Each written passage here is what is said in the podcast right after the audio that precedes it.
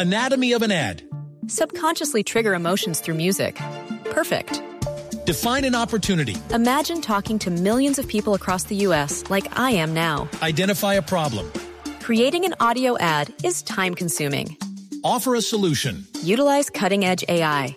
Imagine creating all that in under 30 seconds. Well, we did to create this ad. To learn more about AI in the audio industry, download the white paper from audiostack.ai.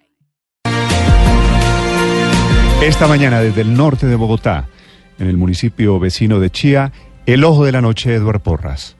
Néstor, muy buenos días, buenos días para todos los oyentes de Blue Radio. Hasta ahora nos encontramos en el peaje de la autopista norte, estamos llegando a la capital del país luego de estar en Chía, en Cundinamarca, porque fue en este municipio cercano donde las autoridades hallaron el cuerpo sin vida de Maribel de Jesús Serna Rendón, una mujer que desapareció desde el pasado 22 de mayo, nadie sabía de su paradero, se decía simplemente que al parecer habría salido con un hombre.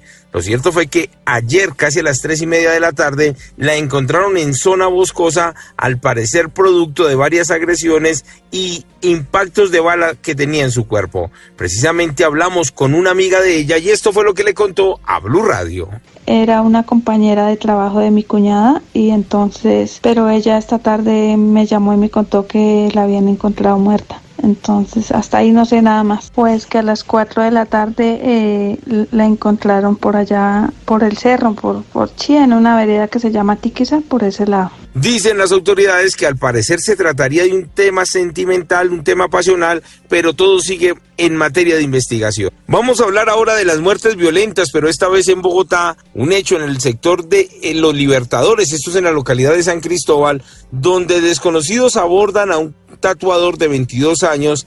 Dicen las autoridades que le disparan por la espalda, el hombre es hallado por la Policía Nacional, lo llevan hasta el Hospital de la Victoria, pero infortunadamente fallece. Hombres de la Fiscalía realizaron la inspección e investigan quiénes fueron los asesinos y las causas exactas que llevaron a su deceso. La otra muerte violenta ocurrió en el centro de la ciudad, esta vez en medio de una riña en el barrio San Bernardo, también atendido por el grupo de la Fiscalía y en los dos casos pues no hay personas capturadas. Edward Porras, Blue Radio.